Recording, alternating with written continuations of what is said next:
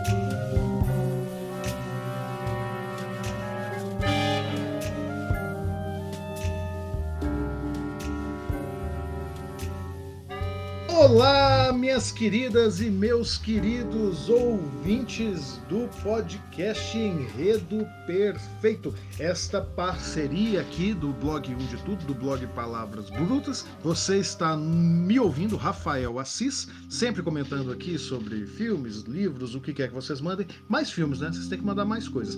Hoje vamos falar de uma série muito especial e para isso estou aqui com ele de novo, como sempre, meu grande amigo Edivaldo Ferreira. Como vai? Olá! Não começa com isso não, Edivaldo. Não, pelo amor de Deus. Não, tá bom, tá bom. E aí, pessoal, tudo bem com vocês? Hoje é um dia especial. Falo por que é um dia especial, Rafael? É claro que você tem que falar, apesar de que, novamente, tendo um público muito inteligente, mais inteligente do que a média, vocês já leram o título do episódio, já sabem do que a gente vai falar. Mas conta para eles aí. Então, hoje nós vamos falar de talvez a minha maior obsessão.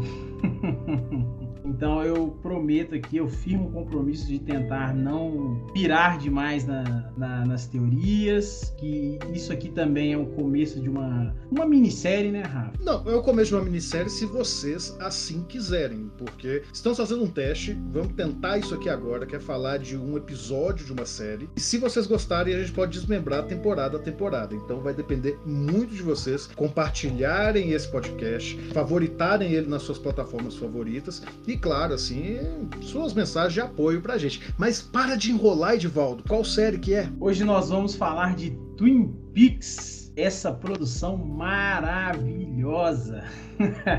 Episódio piloto de Twin Peaks, que eu Exatamente. acho assim, um primor. É, é, de verdade, já vamos começar aqui a rasgar seda, né? É, é, um episódio primoroso. É simplesmente fantástico o que, que é feito nesse episódio. Eu tinha feito uma pesquisazinha enquanto eu estava se assim, reassistindo o piloto, né? É, eu estava dando uma olhada na filmografia, né? Porque essa série ela é encabeçada por duas figuras muito interessantes. Uma, assim, de bastidor, né? E uma outra que é uma figura enigmática do cinema, que é o David Lynch. Ele dispensa comentários, né? Talvez ele seja, pelo menos na minha opinião, um dos diretores mais transgressores que a gente tem vivo, assim, de uma geração que brilhou demais. Claramente, que... claramente só fica atrás de Michael Bay. Exatamente. Mas ele. Isso é uma piada, tá, gente? Momento piada, tá?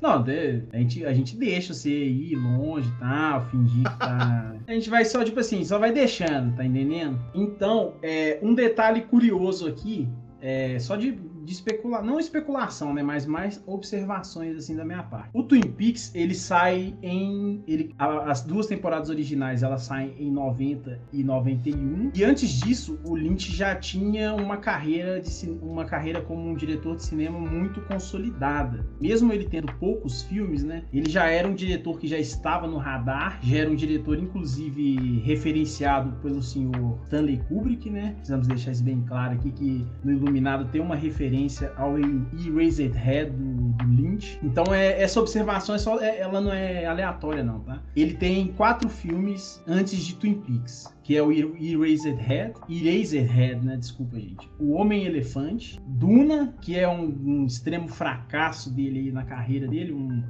um grande problema, e o Veludo Azul, E o Veludo Azul é um filme que, assim, colocou ele num mapa como um grande diretor. Assim, ele já era um diretor muito interessante, mas o Veludo Azul tornou ele um grande diretor no mapa. E esse filme sai em 86. A gente sabe, os anos 80 e os anos 70 para o cinema foram anos maravilhosos, né? O Rafa pode assegurar aqui que ah, tem uma grande chance dos melhores filmes de todos os tempos terem saído dessa década, dessas duas décadas. Olha, olha. Cuidado alguns deles, com isso aí. Alguns deles. Alguns deles, então, tá bom?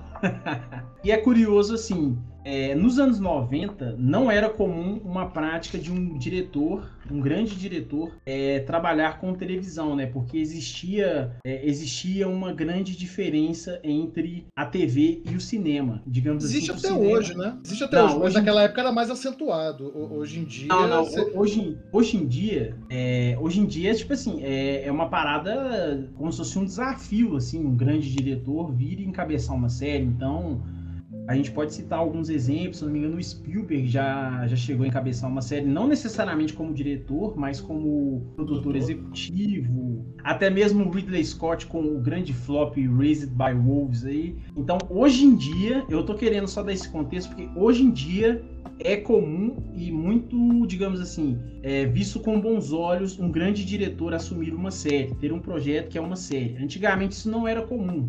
Então, o Lynch partir de um grande filme dele, que teve uma aclamação crítica muito grande, e decidir fazer, fazer uma série, é algo que, digamos assim, já demonstra um pouco da personalidade do diretor, né? Que ele não é o, ele não é o, aquele tipo de pessoa que vai pelo comum, que ele vai pelo caminho mais fácil. Talvez as obras dele sempre optam por um caminho mais difícil, um caminho mais introspectivo, seja, seja de condição de narrativa mesmo, ou até mesmo de um desafio que é um cara pegar uma série na época que nenhum diretor pegava uma série. Então, vamos lá. Twin Peaks saiu nos anos 90, né? Com, com o David Lynch cabeçando o projeto junto com o Mark Frost. Mark Frost era um era um rapazinho que trabalhava nos bastidores de Hollywood lá. Inclusive, ele já tinha experiência com seriados, né? Já tinha trabalhado em alguns seriados. Desculpa, agora aí não vou poder citar nenhum por nome. E eles se juntaram para fazer esse piloto maravilhoso que foi exibido pela CBS. E você tem uma curiosidade.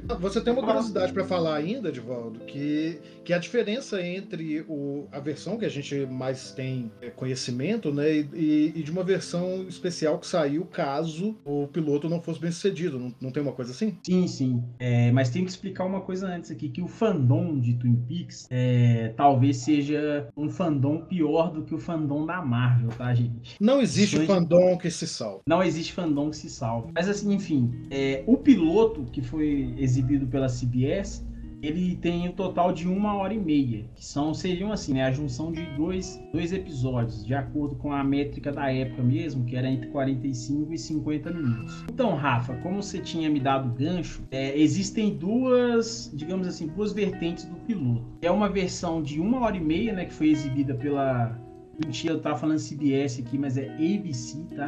Correção, ela continha uma hora e meia. E essa versão, ela seria como se fosse um filme mesmo, né? A versão europeia que ela foi dividida em dois episódios. Então, isso tem uma certa relevância até para você analisar e a gente vai analisar a versão de uma hora e meia, tá? Já fiquem cientes. A minha recomendação pessoal também é que vocês assistam a versão de uma hora e meia. Eu acho ela mais completa, não necessariamente pela minutagem assim, mas ela funciona muito bem. Aquilo é um filme, entendeu? Aquilo funciona maravilhosamente bem como filme, não só pelo David Lynch tá, estar dirigindo, mas a nossa recomendação é que assistam o piloto de uma hora e meia. Também tem uma outra curiosidade interessante que teve esse piloto internacional, ele teve um extra de 20 minutos a mais de filmagem que continha a resolução do mistério. Só que isso isso foi isso, isso provavelmente não foi ao ar até porque, como sabemos, né, estamos discutindo essa série foi um sucesso.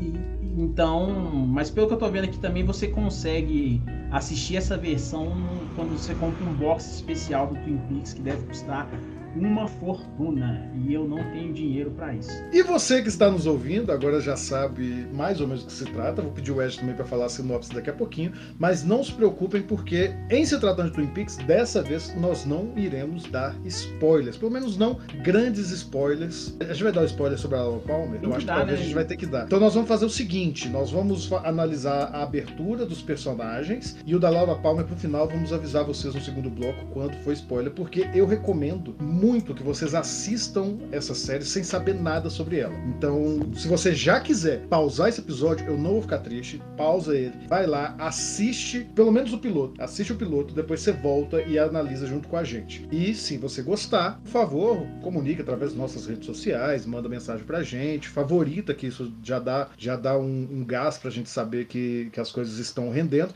que nós podemos fazer aí a análise da temporada completa. Agora, Edivaldo, só para finalizar esse bloco, me fala aí rapidinho, sem spoilers, desafio uma sinopse de Twin Peaks, do, do primeiro capítulo. Você nem vai precisar procurar na, na internet, que eu sei, você, você é fissurado. Não, eu vou dar uma sinopse aqui que vai, você vai, você vai, eu acho que você vai dar risada dela. Então vai. É a seguinte: uma pequena cidade fictícia, né? Tem que deixar isso bem claro, uma cidade fictícia que se localiza no estado de Washington, chamada Twin Peaks. Ela é virada ao avesso com um grande acontecimento. Como grande parte de- das cidades pequenas dos Estados Unidos, cidade basicamente que tem uma, um grande um grande circuito econômico ali, né? Um- um- uma grande vertente econômica e tudo gira em torno disso. E é uma cidade pacata mesmo, assim, não, não chegaria a chamar de subúrbio, mas uma cidade pacata onde todo mundo conhece todo mundo, aquele, aquele, aquele tom interiorano, até que se descobre o corpo de uma jovem que foi assassinada. Essa E- jovem se chama. Não, não, e, ah, sem, sem spoiler, Não, mas, mas- aí já Não, não, é pode- spoiler. Isso aí, isso aí tá na descrição.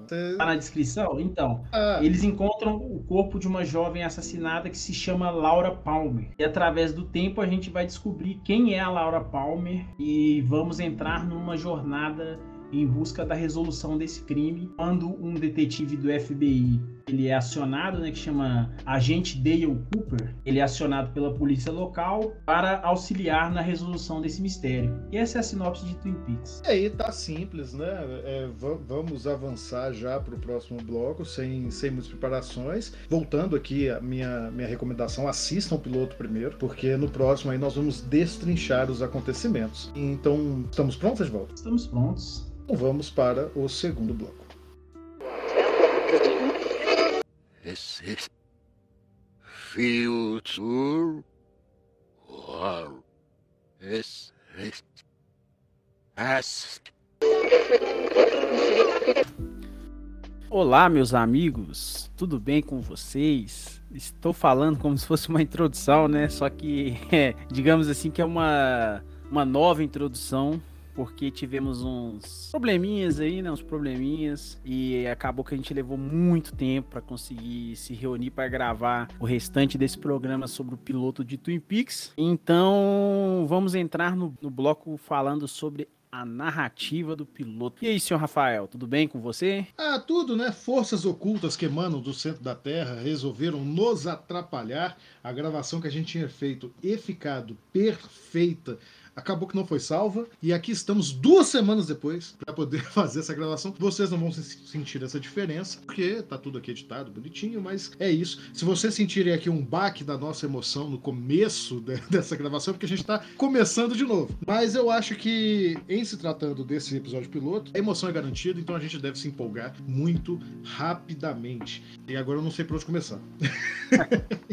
Então vamos começar pelo começo, né? É uma cena que eu acho muito massa, só de falando de decupagem mesmo, depois a gente fala, aí você já entra fazendo uma chavada na narrativa, que é essa construção muito interessante de personagens que é feita no piloto, né?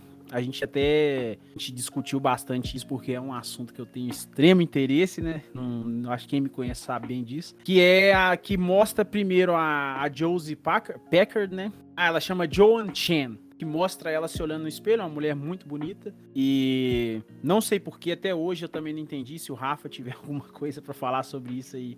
O motivo de ela ser escolhida para ser a primeira pessoa a ser mostrada da série, é, eu admito que não entendi. E vai decorrendo assim, tá dentro, elas estão dentro de uma mesma casa, aí ele vai mostrar um outro personagem que é muito querido assim dentro do universo do Lynch, né? Que é a meu Deus do céu, que é o Peter Martel, né? Que é o Jack Nance, que inclusive já fez alguns filmes com ele também. Que ele vai, ele, ele tá com umas roupas de pesca e tal.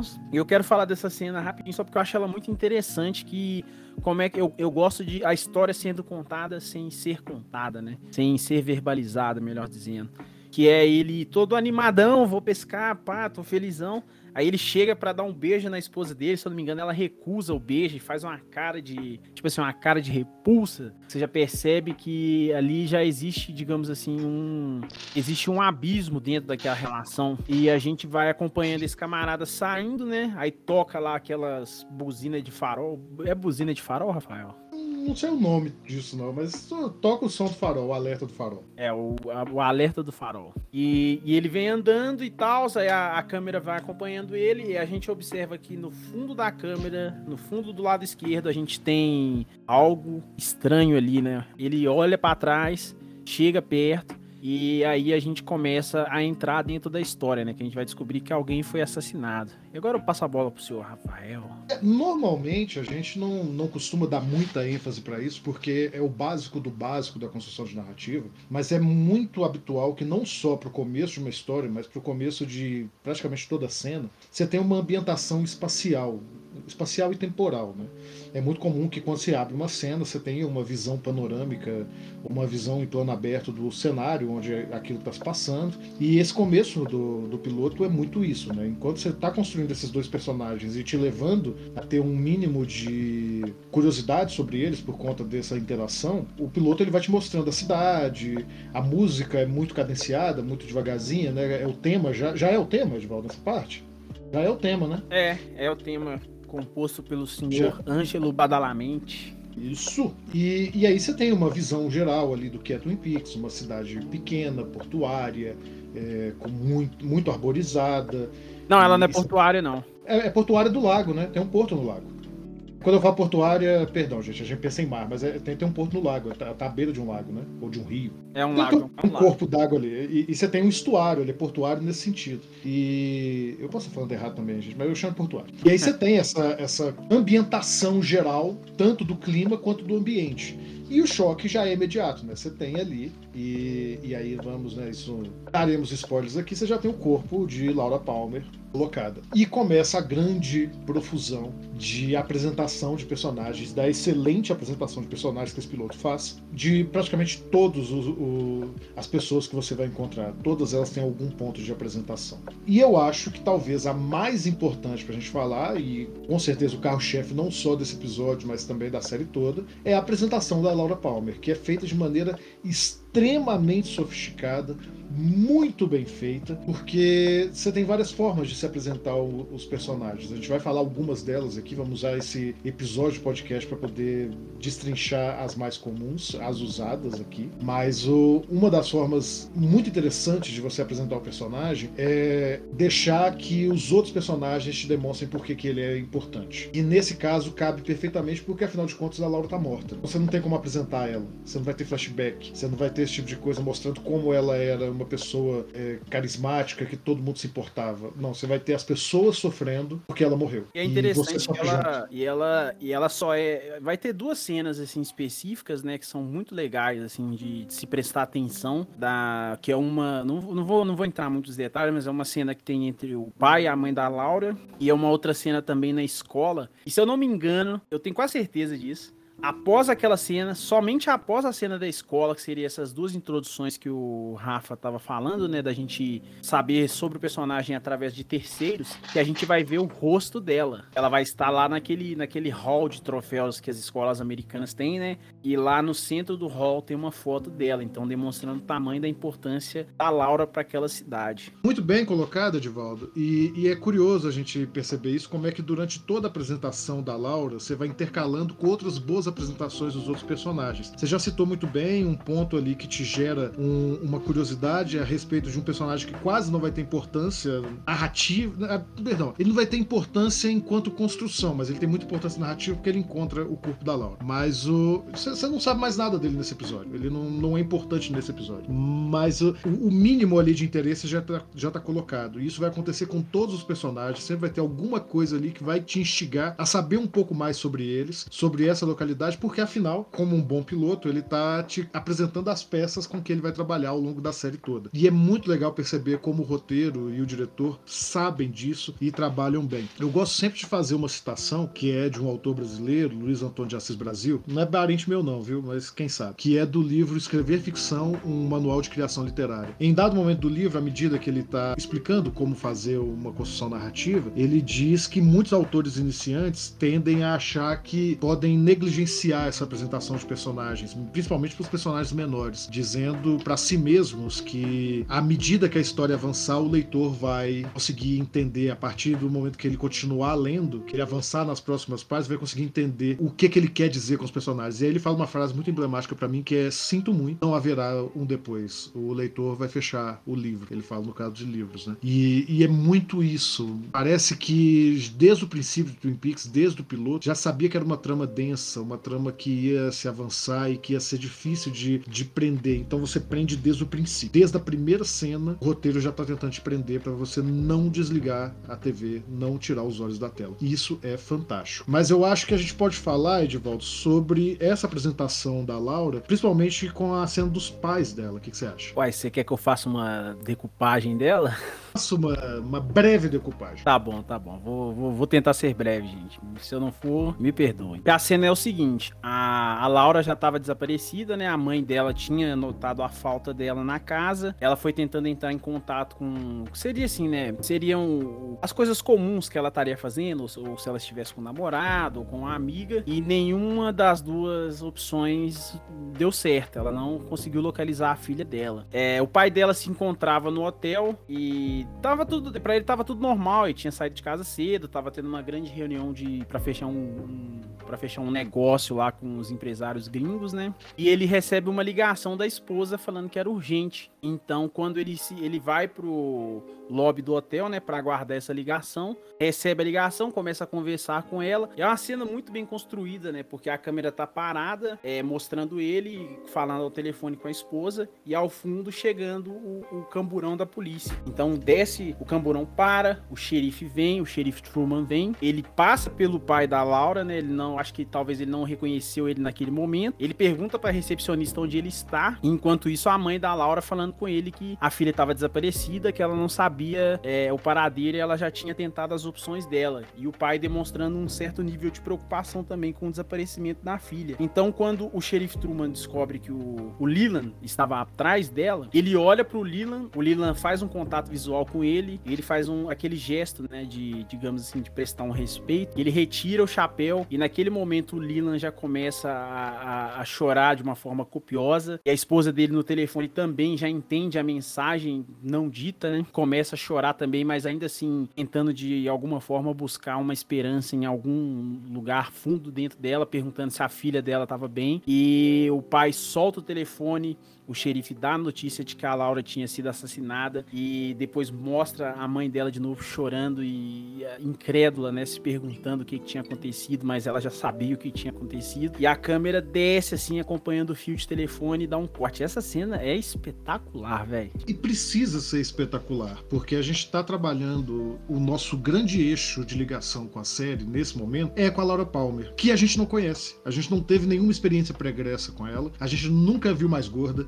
a gente não sabe quem é essa pessoa e não tem como se importar com ela. E para que a gente se importe é... através da emoção dos outros, essa emoção precisa ser imensa. E isso é trabalhado não só nessa cena, mas magistralmente nela. É uma cena extremamente bem dirigida para passar essa emoção, essa dor dos pais perdendo a filha, para criar criar exatamente esse nosso primeiro vínculo com a, com a Laura Palmer, de se importar com ela. Ela tá apresentada. E isso vai se manter ao longo do episódio, também com os amigos dela sentindo. Você percebe que ela é uma pessoa que era muito querida por todos. Você não sabe por quê, mas você sabe que ela é muito querida, isso basta. Você, você cria empatia por ela através da empatia que os outros estão sentindo por ela. É uma técnica narrativa muito poderosa para apresentação de personagem e que vai sendo reforçada e colocada ali lado a lado, pelo menos até o momento que o protagonista aparece e começa a roubar a cena. Mas antes disso, se você quiser falar um pouco dos outros personagens secundários, Ed, porque também tem coisa interessante neles. Não, mas eu queria dar um adendo desse, assim, que talvez é. Quando a gente dá esse tipo de informação aqui, parece que é muito comum, né? Porque o, o, o gênero de policial, principalmente o policial procedural, é uma parada que cresceu demais, né? Então, nesse, e, e nesse nível de, de, de, crescimento, principalmente no procedural, e pra quem não sabe, procedural é, é, um, é um tipo de seriado que cada episódio é um novo caso. Ou seja, não tem. A gente não, não consegue ter. A gente tem conexões sim com a, com a vítima né, em, alguns, em alguns casos, só que como a série inteira, né, vai se tratar sobre. Vai, a série inteira se trata sobre uma pessoa que ela já não está mais ali, é muito interessante a gente ver toda essa construção em torno dela. E lembrando também que não era algo comum, assim. Não era, não era algo comum à época a gente ter esse tipo de construção, né? Porque o normal seria o quê? O padrão. A gente conhecer a Laura. É, inclusive, assim, se eu te falar isso aqui, você pode. Você vai buscar na sua cabeça, assim, milhares de episódios aí de vários seriados policiais, que é você acompanhando a vítima um pouco antes dela falecer. E isso não existe no Twin Peaks. Existe sim mais, mais pra frente, sem dar spoiler. Só que não é da forma que a gente espera. Isso eu acho muito louco, velho. E você tá falando sobre a questão do, dos outros personagens personagens, eles vão aparecendo assim de uma forma muito orgânica, né? Até o próprio, o, o, o próprio dito cujo protagonista da série, que é o agente especial Dale Cooper, ele demora para aparecer. Eu acho que ele aparece com uns. O piloto tem uma hora e meia, deve aparecer lá por uns 40 minutos, meia hora assim. Então, ou seja, é muito tempo que a gente já tá tendo de, de história sendo contada sem o protagonista. Isso é legal também, porque o Fargo faz isso também de uma forma muito genial. E é, e é isso, assim, eu acho que toda essa conjuntura, até aparecer de fato o, o agente especial e a gente ter uma. Aí a gente volta um pouco para aquele seriado de investigação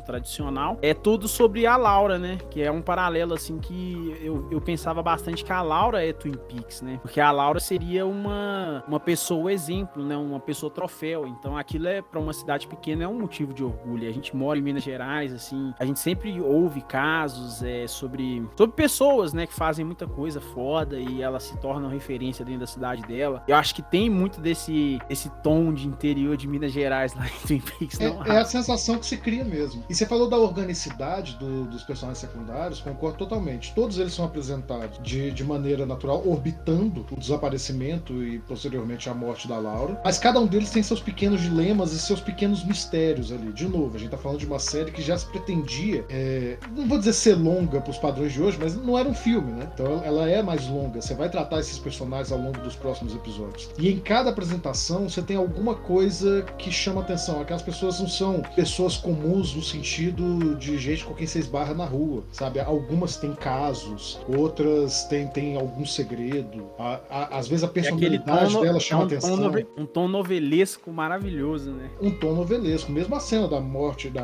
quando a mãe percebe a morte da Laura, é extremamente novelesca e que se encaixa perfeitamente no tom que a série está tentando criar ali. Você pensar que ela é uma série pioneira no gênero. E então você, você percebe que é tudo muito bem pensado ali para gerar essa curiosidade e essa empatia empatia, com estratégias de apresentação que se baseiam nesses dois aspectos, sabe? Uns personagens você vai começar a gostar deles porque eles são bastante empáticos com a morte da Laura.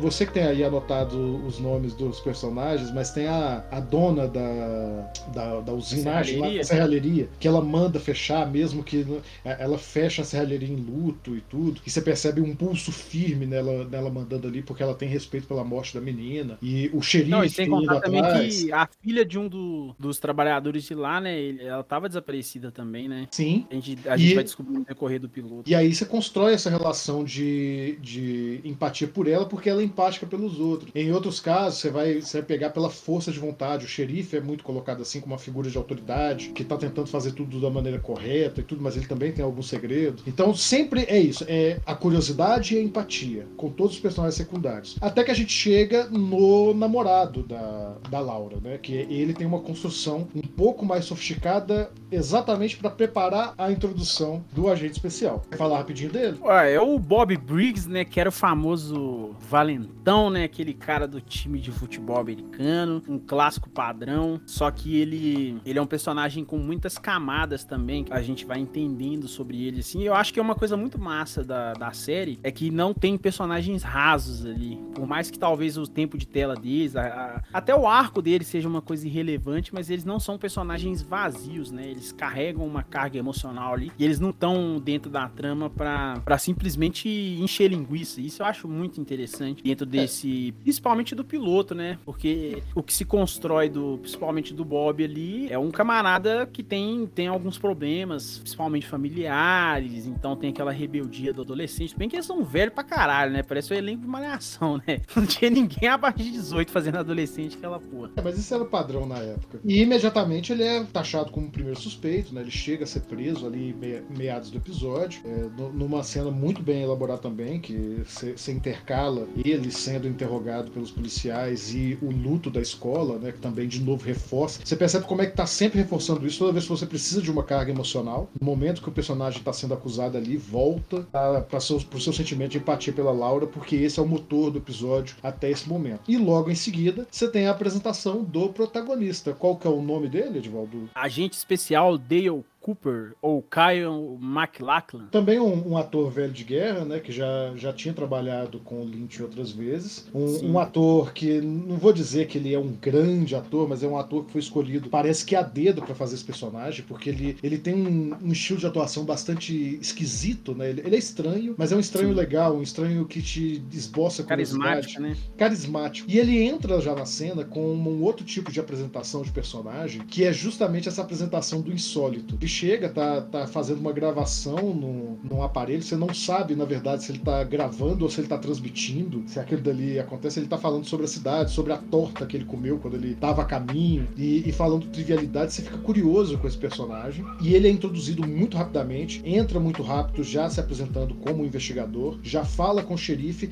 e já vai direto para poder fazer a na entrevista, né, para poder fazer a interrogatório. O interrogatório, obrigado. O interrogatório do, do namorado da Laura Palmer. E durante essa cena, enquanto eles vão fazendo as perguntas, uma segunda camada de apresentação de personagem pro, pro detetive Cooper que é fantástica. Que enquanto ele tá ali conversando, ele tá fazendo anotações, tá, tá inquirindo o suspeito, ele anota um papelzinho e mostra pro xerife. E a câmera foca direto e no papel está escrito ele é inocente. Já demonstrando. Não, não, papel não, é tipo, é tipo um page. Um palmer, um, é exatamente onde ele fazia a anotação. E aí você já começa a perceber que ele é um investigador muito qualificado. Como assim? Ele, ele já sacou de imediato que, que o rapaz não é uma coisa meio Sherlock Holmes ou uns investigadores da Agatha Christie, ou, sabe? Você já percebe que ele, ele é um pica das galáxias, Fraga. Ele, manja. E isso já te promete, isso já te faz uma promessa muito legal. Então você tem aí uma outra forma de apresentação, que é um personagem que te faz uma promessa indireta, uma promessa de que ele vai ser muito interessante de se acompanhar. Você já tem dois aspectos aí de apresentação desse personagem muito bons. O primeiro da, do convite ao insólito, ao estranho, e depois da promessa de, de, uma, de, de um desenvolvimento futuro. E logo em seguida você tem mais uma, que é quando ele faz a análise do corpo da Laura. E ele vai direto ali na unha dela e pega a pista, cumprindo a promessa que foi feita anteriormente e demonstrando que ele é realmente um investigador muito competente. Ele tá na cola de um assassino, ele tá na cola de alguma coisa. Isso, de novo, te reforça a promessa, joga a promessa lá pra frente mais uma vez e reforça ele como um personagem admirável, que é outra forma de você apresentar bem o personagem. Criar nele características que são admiráveis, seja força fisicamente, seja força intelectual, seja um carisma muito, muito elevado. Então você concentra nesse personagem três aspectos de apresentação muito poderosos para que o espectador goste de um personagem e, obviamente, tendo a direção que tem o episódio, isso tudo é feito de uma maneira muito competente, funciona muito bem e que gera automaticamente no espectador um desejo de continuar acompanhando essa história. A apresentação do Cooper tá feita e a partir daqui, sem medo de errar, o espectador tá na mão dele. Ele pode conduzir a trama. E é só nesse ponto que a Laura perde um pouco do espaço, ela deixa de ser o foco narrativo disso e vai voltar lá no finalzinho do episódio, agora integrada, toda a apresentação dela, toda a empatia que criou nela, dentro do novo objetivo, que é ver o Cooper conseguir fazer essa investigação e a gente finalmente ter justiça para Laura Palmer. Terminando essa apresentação desse eixo dos dois personagens como a linha mestra do piloto, de maneira que eu chuto dizer é irretocável. Não, é, eu concordo plenamente, não tem defeitos. Eu acho que o Agente Cooper é o paralelo perfeito de Twin Peaks, né? Que ele é estranho, mas ele é legal, tá ligado? Eu acho que ele, ele resume bem a série, assim. E eu acho que nós fizemos uma boa análise aqui das apresentações de personagens no piloto de Twin Peaks. Podemos encerrar esse bloco e nos vemos aí no próximo bloco só para encerrar mesmo e fazer as nossas recomendações culturais. Ótimo, vambora. Fala galera nerd, aqui é o Faustino Neto, o Nerd Tatuado. Eu espero que vocês estejam gostando desse podcast. Entre nós, um novo podcast aqui na nossa casa. Você já conhecia o, o nosso site, o Nerd Tatuado? Somos um site, um Instagram, um canal de comunicação sobre cultura pop, nerd, geek e sobre tatuagem. Mas você sabe que para manter isso tudo aqui crescendo cada vez mais, a gente precisa do seu apoio, a gente precisa da sua ajuda. Você pode nos ajudar pelo Apoia-se, que é apoia-se barra nerd tatuado, ou você pode apoiar também pelo cartaz que é barra nerd tatuado, ou então fazer aquele velho Pix da Alegria que é contato arroba nerdtatuado.com.br ou nerdtatuado.gmail.com Faz um Pix e também você pode se tornar assinante também no nosso PicPay, que é picpay.me barra nerd tatuado. É só um real, você já ajuda o nosso canal.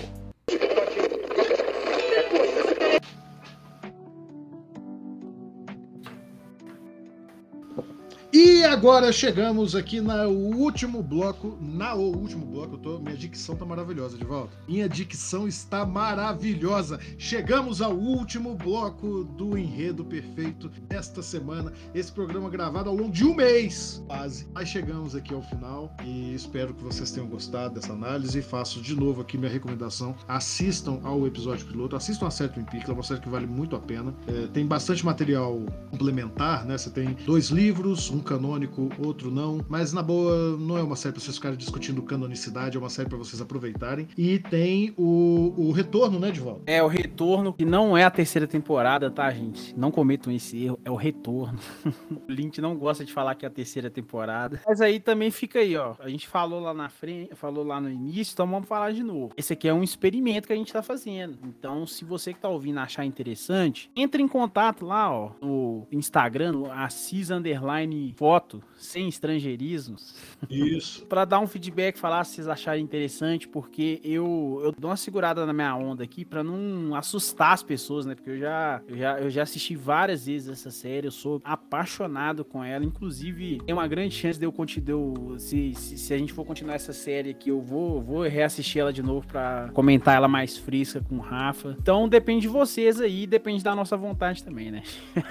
então é isso. Se vocês quiserem que a gente faça mais aí, não, não vamos fazer episódio a episódio, que eu acho que é meio é, exaustivo, né? Cansativo. Eu já sei que existem milhares de podcasts falando de Twin Peaks e episódio a episódio, então não acho interessante a gente, a gente abordar nessa mesma, essa mesma estratégia. Então a gente pensa em fazer por temporadas. Então fica aí a minha consideração e eu já vou passar a bola pro Rafa aqui para ele dar a indicação dele. Minha indicação não é uma indicação, são várias indicações. Eu vou indicar a obra de suspense policial do autor Georges Simenon. Eu acho que é assim que se pronuncia. É Georges Simenon, que é um autor de, de suspense policial, né? Um autor francês, muito na pegada da Agatha Christie, muito na pegada dos livros do Sherlock Holmes. Porém, por que eu estou indicando isso aqui na, no piloto Twin Peaks? Porque você tem essa pegada na série, né? Você tem essa pegada principalmente ali na figura do, do investigador, mas também porque eu acho que quem está habituado a ler histórias de detetive talvez se surpreenda com a densidade e com a habilidade narrativa do Simenon, que é, sejamos justos, superior ao da, da Agatha Christie, superior ao do Arthur Conan Doyle. É, tal, na minha opinião, é um dos mais sofisticados autores desse gênero, talvez rivalizando com o autor brasileiro, que eu gosto muito, que é o Rubem Fonseca, mas que não se especializou nesse gênero. Então, é, nessa, nessa briga aí sobre o que indicar, eu acabei optando pelo Simenon, porque ele é realmente um grande nome. É o, é o criador do investigador Maigret. Os mais aficionados quem tiver versado aí já ouviu falar com certeza. E essa é a minha indicação de hoje. Boa, boa. Não posso ir para minha indicação cultural? Vá para a sua indicação cultural. A minha indicação cultural chama Rant, R-A-N-T. Ela é, é, um livro do autor americano que chama Chuck Palahniuk. Eu sou apaixonado por ele também. E qual que é, e aí qual que é a correlação dela com o que a gente está falando hoje, né? É, que eu acho muito interessante esse paralelo, principalmente do piloto. E esse livro ele é uma, ele é uma biografia oral de um personagem que chama Buster Case. Ou seja, a gente está acompanhando alguém que já morreu pela ótica das pessoas que conviviam com ele. E isso é extremamente Twin Peaks, assim. Então, fica essa recomendação. Infelizmente, esse livro não tem ele em português. Ele você só acha ele em inglês. Acha no Brasil um preço razoável, né? Preço razoável aqui. Eu vi ele por 40 reais aqui. É... Mas eu acho que é uma leitura extremamente interessante, assim, pra, pra entender como é, como é legal você ver grandes autores, grandes escritores brincando com as formas narrativas de contar uma história. Então, é essa a minha indicação cultural, senhor Rafael. Mas me responde uma pergunta aqui antes. Ah, diga. Deu um delay. É, se a pessoa que tá ouvindo esse podcast aqui falou, porra, eu gosto de Twin Peaks, eu gostaria de ouvir mais sobre Twin Peaks, como ela pode nos apoiar, Rafael? Elementar, meu cara de volta. Você mesmo já deu a resposta há pouco tempo. É, basta nos seguir nas redes sociais, seguir a mim, é, Assis Underline Foto no Instagram, como você disse, sem estrangeirismo, do jeito que fala. E também a você, meu amigo. Edivaldo não faz rock, não é isso? Isso, Edivaldo não faz rock mais. Vocês podem nos seguir no Instagram, a gente está sempre interagindo por lá, criamos caixinhas de perguntas para poder pegar temas aqui. Também postamos os nossos vídeos no YouTube, no canal Rafael Assis, canal Deixa que vos fala, mas na real é o canal do Um de Tudo. E também acompanhar o blog do Edivaldo, Palavras Brutas, se você gosta de literatura, de poesia e, e dessa brutalidade que também está sempre presente aí no, na, em muitas das coisas que a gente analisa, inclusive Twin Peaks, concorda? Concordo plenamente. Inclusive, inclusive peçam mais, porque eu quero falar muito mais. Mas para além disso, se você não quiser ir um pouco além dessa ajuda já é, estratosférica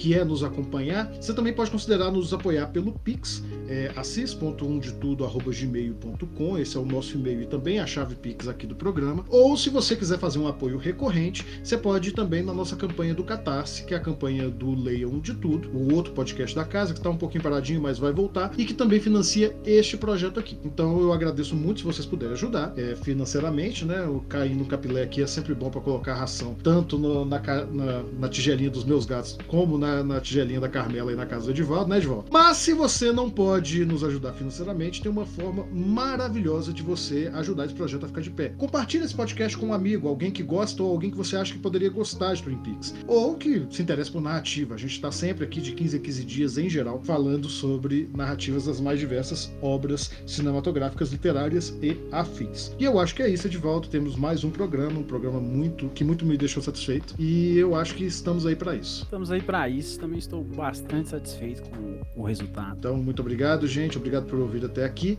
Este foi o enredo perfeito dessa semana. Um beijo na sua orelha. Tchau, tchau. Tchau, de volta. Tchau.